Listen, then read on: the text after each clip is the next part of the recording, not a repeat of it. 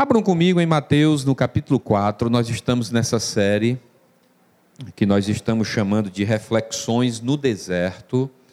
Nós já falamos aqui sobre identidade, nossa identidade que nós temos em Cristo Jesus, né?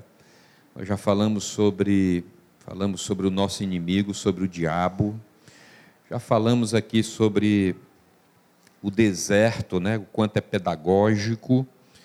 Então, nós estamos pegando essa tentação de Jesus de Mateus capítulo 4 e trazendo aqui reflexões, tirando aqui.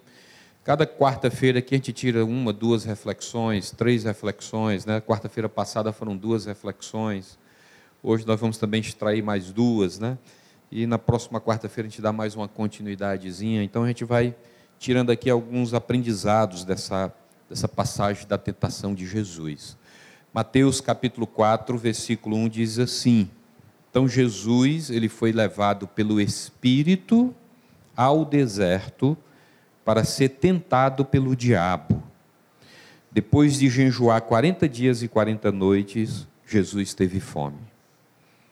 Teve fome. O tentador aproximou-se dele e disse: Se és o filho de Deus, manda que estas pedras se transformem em pães. E aí Jesus respondeu: Está escrito nem só de pão viverá o homem, mas de toda palavra que procede da boca de Deus. Então o diabo levou a cidade santa, colocou-o na parte mais alta do templo e lhe disse: Se és o filho de Deus, joga-te daqui para baixo, pois está escrito: Ele dará ordens a seus anjos a seu respeito, e com as mãos eles o segurarão para que você não tropece em alguma pedra. Jesus lhe respondeu: Também está escrito: Não ponha à prova o Senhor, o seu Deus. Depois o diabo levou a um monte muito alto e mostrou-lhe todos os reinos do mundo e o seu esplendor. Ele lhe disse, e lhe disse: Tudo isso eu te darei se prostrares me adorares. E Jesus lhe disse: Retire-se, Satanás, pois está escrito: Adore o Senhor, o seu Deus, e só a ele preste culto. Então o diabo o deixou e anjos vieram e o serviram. Amém? Então hoje nós vamos falar sobre duas reflexões: tentação e pão. Tentação e pão. Não sei se você viu aí, mas a primeira tentação de Jesus foi sobre pão, né? Sobre pão. Mas antes da gente falar sobre o pão, né, sobre essa tentação, eu quero falar sobre tentação, né?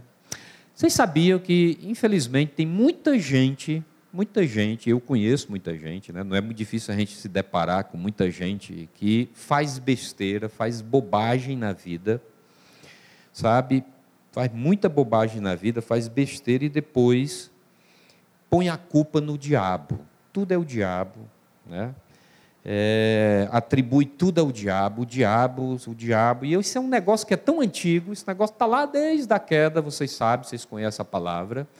Né? É, ali, quando Adão e Eva, né, o ocorrido da queda, você vê logo um, um, sistema de acusação que é terrível. Né? O homem acusa a mulher, a mulher acusa o diabo. E aí vai, né? Um negócio assim impressionante como nós herdamos essa essa essa coisa de nós temos que encontrar alguém para culpar os nossos problemas ou até mesmo as nossas dificuldades. E é muito interessante porque hoje, né, nesse nesse modelo de cristianismo, né, de evangelicalismo que nós temos no Brasil, com o advento muito forte do movimento neopentecostal, Hoje o diabo se tornou um grande protagonista. Então tudo é o diabo. O cara faz a maior merda na vida, a maior bobagem na vida e fica atribuindo o diabo. Ele precisa encontrar um, um, um culpado, né? e é muito fácil culpar o diabo.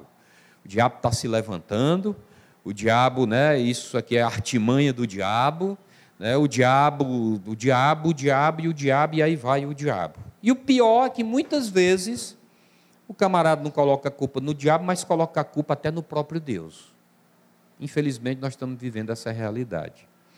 A questão, amados, é que a Bíblia diz que não é o diabo o responsável pelo mal que nós praticamos, E muito menos Deus também é responsável, pois Deus, vocês sabiam que Deus a ninguém tenta e também não pode ser tentado.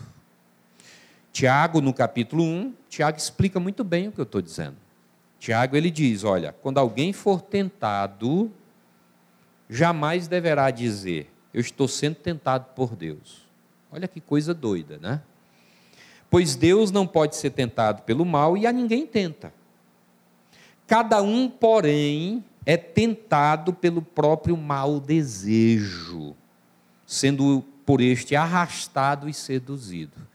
Tem um negocinho dentro da gente, né, que nos leva à tentação, a maldade dentro de nós, esses maus desejos que tem dentro de nós, né, como diz o texto, que sendo por este arrastado, ele que nos arrasta e nos seduz. Então, esse desejo, tendo concebido, ele dá à luz o pecado, e o pecado, após ter sido consumado, gera o que, gente? A morte. O salário do pecado é a morte, como diz o apóstolo Paulo. Eu já ouvi alguém dizer algo muito interessante, isso aqui, eu, eu acredito nisso. Alguém já disse que o diabo, na verdade, ele nada mais é do que um sufista. O diabo ele é um sufista que entra na marola e na onda que já existe dentro de cada um, dentro do coração de cada um.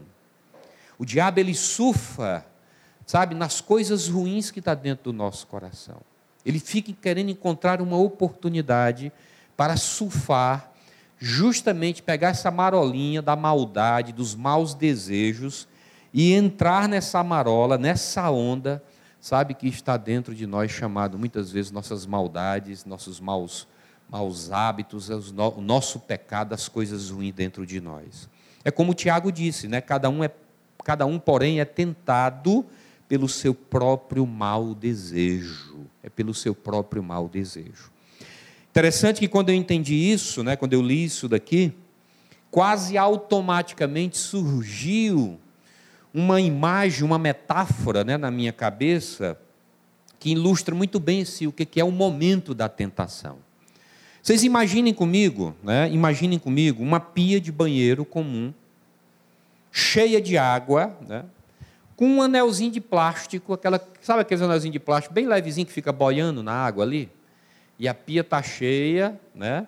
ela está ali, o anelzinho está boiando na superfície, a pia está cheia, está com a tampinha, e de repente, de repente, a tampinha que estava ali represando a água, ela é retirada e a água começa a escorrer pelo cano em movimento circular o anelzinho que está lá na superfície começa a girar lentamente e o nível da água vai baixando depressa até que o anel ele é fisgado pelo redemoinho e passa a girar ainda mais rápido. E é interessante que quando o anel cai nesse redemoinho que está escorrendo pelo ralo, pelo cano, mesmo que você tente pegá-lo, é quase impossível evitar que ele seja sugado para dentro do cano. Gente, essa metáfora é muito interessante. Você sabe por quê? Porque essa ilustração, pelo menos para mim, me ajuda a prestar atenção nos movimentos do meu coração. Aqui é onde está o segredo do negócio. É a gente olhar onde estão tá os movimentos do nosso coração, os maus desejos, sabe, que são despertados e vai criando essa onda em que o diabo pode surfar. Esses movimentos do nosso coração é o nosso grande desafio para estarmos atentos. Aqui é onde está o negócio para a gente fugir do pecado, da tentação, sabe? Para a gente se guardar das coisas ruins que, nos, que, que muitas vezes nós caímos. Por isso é preciso, quando o nosso coração começa a se mexer na direção do mal, e é incrível como como você nem percebe, o negócio já vai, você vai sendo levado, você vai sendo arrastado pelo mau desejo, sabe? Quando o nosso coração começa a se mexer na direção do mal, ou seja, quando o anelzinho começa a girar, nós precisamos, na medida do possível, nós precisamos tirá-lo dali, sabe? Nós precisamos tirar dali o mais rápido possível para que ele não caia no redemoinho e acabe indo pelo ralo. Aqui é o segredo. O segredo é para vencer a tentação, gente, não tem, não tem bom. O segredo para vencer a tentação é não permitir que o anel não caia no redemoinho. Se cair no redemoinho, nego velho, provavelmente não tem como mais tirar dali. O anel vai descer ralo abaixo. A tentação é justamente isso. A tentação é, é o momento em que a possibilidade de fazer o mal ele está presente com uma força avassaladora e quase irresistível. Aí o camarada me diz, na cara de pau, sabe, pastor, sabe, a mulher é bonita, eu trabalho com ela, sabe, é bonita, mas eu nem olho para ela. Sabe, sim, eu consigo. Rapaz, para com isso, mano. Sai fora, cara. Não vem me dizer isso, não, que não tem bom, não. Ou você corre, vaza, sabe? Não, eu estou entrando aqui num sitezinho, sabe, que eu consigo me segurar. Não vem com essa, não, que não tem bom, não. Nós não podemos hesitar em retirar o anel da água quando perceber que as circunstâncias, gente, cria possibilidades para a prática do mal. Não tem como, tem que tirar o anel da água. Tem que vazar, tem que sair fora tem que correr. Porque brincar com a tentação implica, sabe o quê? Correr riscos de deixar justamente o diabo entrar no nosso coração e empurrar o nosso coração à prática do mal que pode destruir as nossas vidas. E o diabo ele está justamente só esperando a marola aparecer, só esperando o momento da onda chegar para ele surfar. Praticar o mal que pode destruir as nossas vidas, que pode machucar as pessoas que nós amamos, que pode causar danos nos nossos relacionamentos, primeiramente com Deus, com o nosso cônjuge, com a pessoa mais próxima, com os irmãos, com os amigos, e fazer descer pelo ralo as coisas mais valiosas que nós possuímos, nossa reputação, sabe? Nossa integridade, nosso caráter, nossa palavra. Gente, não tem bom não. Ou a gente corre e tira o anel, ou o negócio vaza. Então, essa é a primeira reflexão no deserto, sabe, com Jesus de hoje. Preste atenção, meu irmão, ao perceber o teu coração, o meu coração, o nosso coração se mexendo na direção do mal, nós precisamos tomar providências imediatas. Amém? Imediatas. Não tem bom, não, não flerta com o pecado. Não flerta com o mal, porque você não vai aguentar, não tem bom. Sabe, não tem bom, não flerta, fuja, levante cercas. Corra, corra me lembro que a gente aconselhando um camarada lá em Fortaleza e ele disse: Pastor, a mulher no trabalho começou a dar em cima de mim. Eu dei de doido na sala, saí correndo, feito um desesperado. Eu acho que ela me chamou, ela me chamou de, de, de barriga branca, de mole, de não sei o quê, mas eu corri. Eu saí correndo desesperado. Eu disse, meu amado, você foi um gigante. Agora senta, sabe, Gasta tempo com esse negócio para você ver como você vai ser engolido, você vai descer pelo ralo, como esse anelzinho aqui, no redemoinho da pia. Amém, meus irmãos? Nós precisamos orar como o salmista no Salmo 139 orou, todos os dias. Sonda-me, ó Deus, sonda-me, sabe, esquadrinha minhas maldades, o que dentro do meu coração. Sonda-me, conhece e conhece o meu coração prova-me e conhece os meus pensamentos, e vê se há em mim algum caminho mau, e guia-me pelo caminho eterno. Eu gosto mais de parafrasear: guia-me pelo caminho do eterno. Amém? Pelo caminho do Senhor. Eu quero andar com o Senhor, fazer a Sua vontade. Sabe, eu quero pagar o preço de andar com Deus, porque eu sei que vale a pena. Então, infelizmente, a gente vê irmãos, sabe, caindo, é, lambuzando no pecado, fazendo coisas que não deve. Sabe, a gente estava admirado esses dias, né? Teve uma escola de samba no Rio de Janeiro, assim, te, te questionando aí mesmo, meu Deus. E um casal que estava lá na nossa casa, meu Deus, como é que pode? O povo não lê mais Bíblia, o povo que se diz crente em Cristo Jesus não lê Bíblia, não tem discernimento espiritual, e vai uma escola de samba na Marquês de Sapucaí homenagear Jesus, gente. Querendo mostrar um Jesus plural. Um Jesus, sabe, um Jesus bacana, que ama todo mundo, que aceita todo mundo do jeito como é, como está. É sim, Jesus aceita todo mundo como é, como está. Você vem para Ele, mas do jeito como você é e como vem, você nunca mais vai sair, me... você não vai sair de perto dele do mesmo jeito, você vai sair diferente. Sabe? Então, aí lá as postagens né, de crentes em Cristo Jesus elogiando o negócio. Sabe, eu digo, meu Deus, o povo não tem discernimento. Imagine para essas coisas da tentação. Imagine para os, sabe, para as iguarias que esse mundo oferece para nós. Você não tem o discernimento de dizer, epa, esse negócio aqui não é de Deus, esse negócio aqui não cabe para mim. E aí, meu amado, você vai surfar na marola do diabo.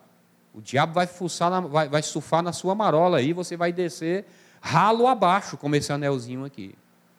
Então, essa é a primeira, a primeira reflexão de hoje, sabe? Ao perceber o teu coração, meu amado, o nosso coração, se mexendo na direção do mal, você precisa tomar providências imediatas. E a providência talvez seja você correr, sai fora.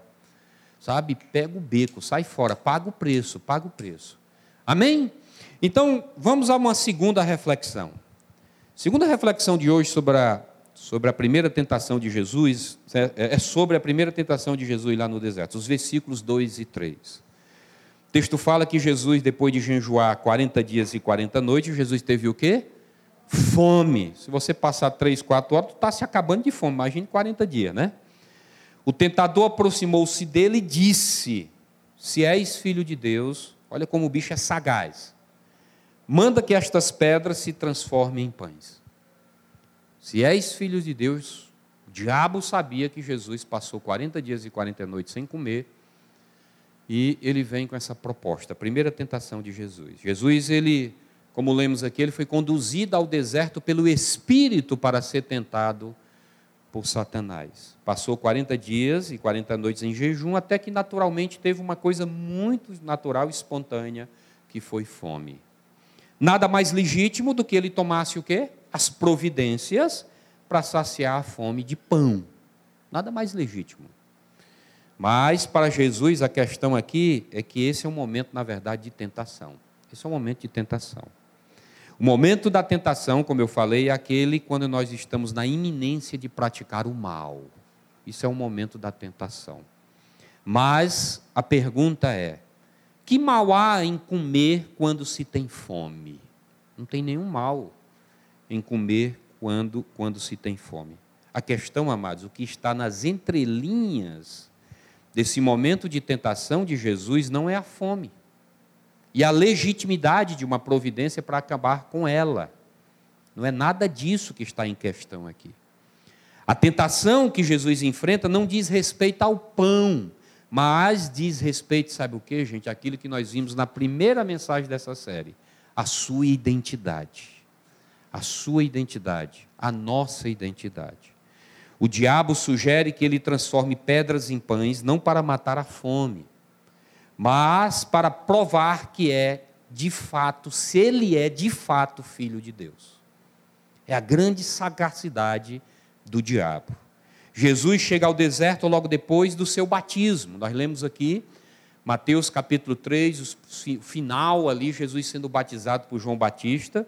E do céu, nós vimos aqui também, três, três eventos que aconteceram ali naquele momento: o céu se abre, o espírito desce na forma corpórea de uma pomba, e você vê Deus se pronunciando: Este é meu filho amado em quem eu tenho prazer, em quem me agrado. Mas no deserto, olha como o diabo ele é terrível. No deserto aparece o diabo dizendo: aparece o diabo sugerindo alguns questionamentos, algumas perguntas para Jesus.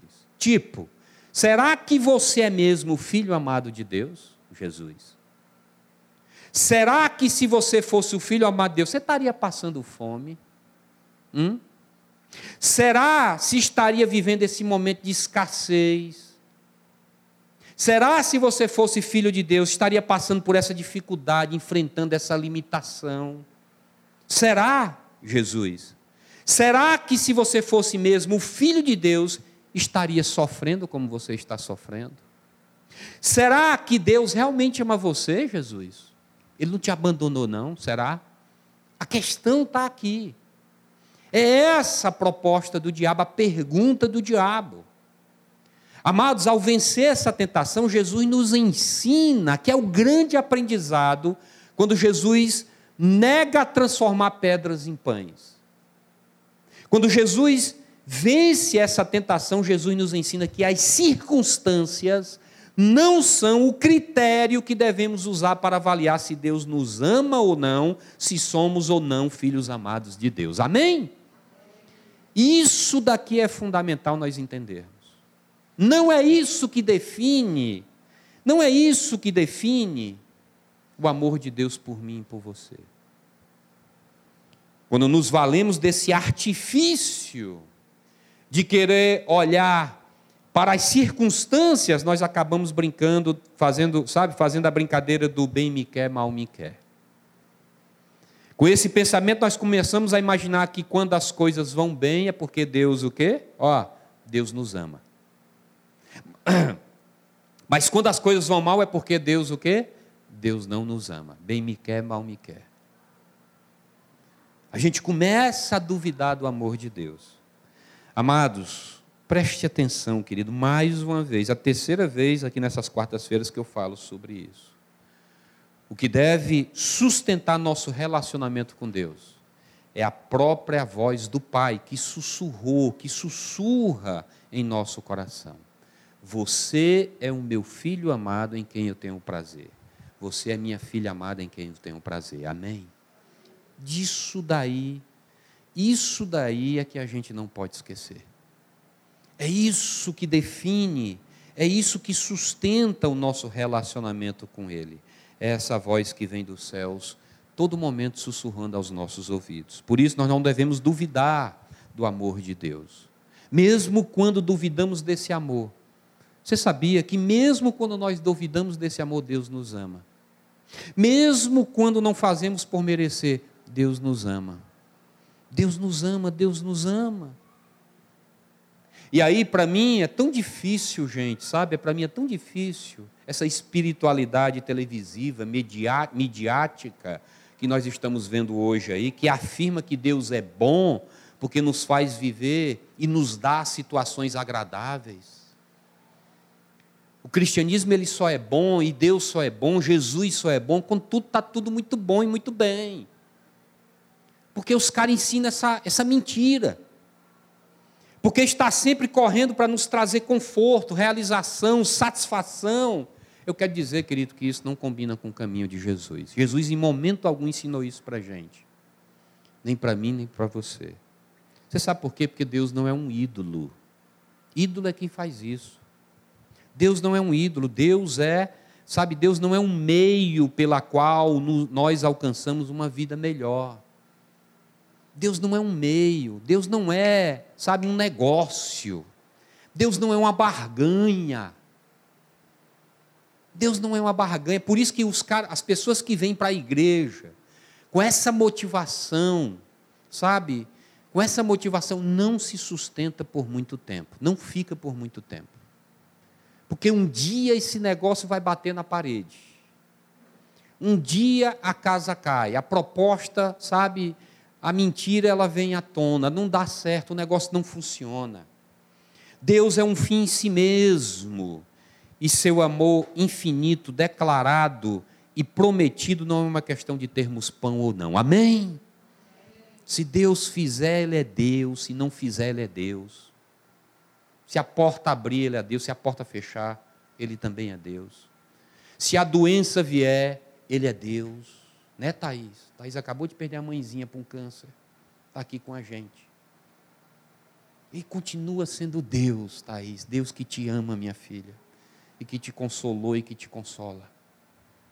Ele continua sendo Deus. Então, fuja de querer barganhar com Deus, meu amado. Não funciona. Não funciona. Será se Deus me ama? Está faltando. Está difícil. O emprego não está bom. A economia não está boa o país está uma bagunça, sabe? Lá em casa não está nada bem, a confusão com a mulher, a confusão com o marido, com os filhos. Mas será se Deus me ama? Aí vem uma outra questão, preste atenção, vem para o primeiro ensinamento, preste atenção como é que está a marola do teu coração, as suas decisões. Sabe, muitas vezes, gente, nós é que dificultamos a vida, complicamos a nossa vida com as decisões erradas e deixamos o diabo surfar, sabe, nas coisas erradas que nós decidimos fazer e tomamos. Que você, querido, em nome de Jesus, faça da tua vida, sabe, faça, tome as decisões com coragem que precisa ser tomada. Decida pelas coisas de Deus, confie que Ele te ama e o mais Ele fará. Eu tenho convicção disso. A gente tem procurado experimentar isso na nossa vida. Sabe, se agradar do Senhor, descansar no Senhor, confiar no Senhor e o mais Ele fará. Vida é difícil. A vida é luta. É luta, é pesada, essa vida é pesada.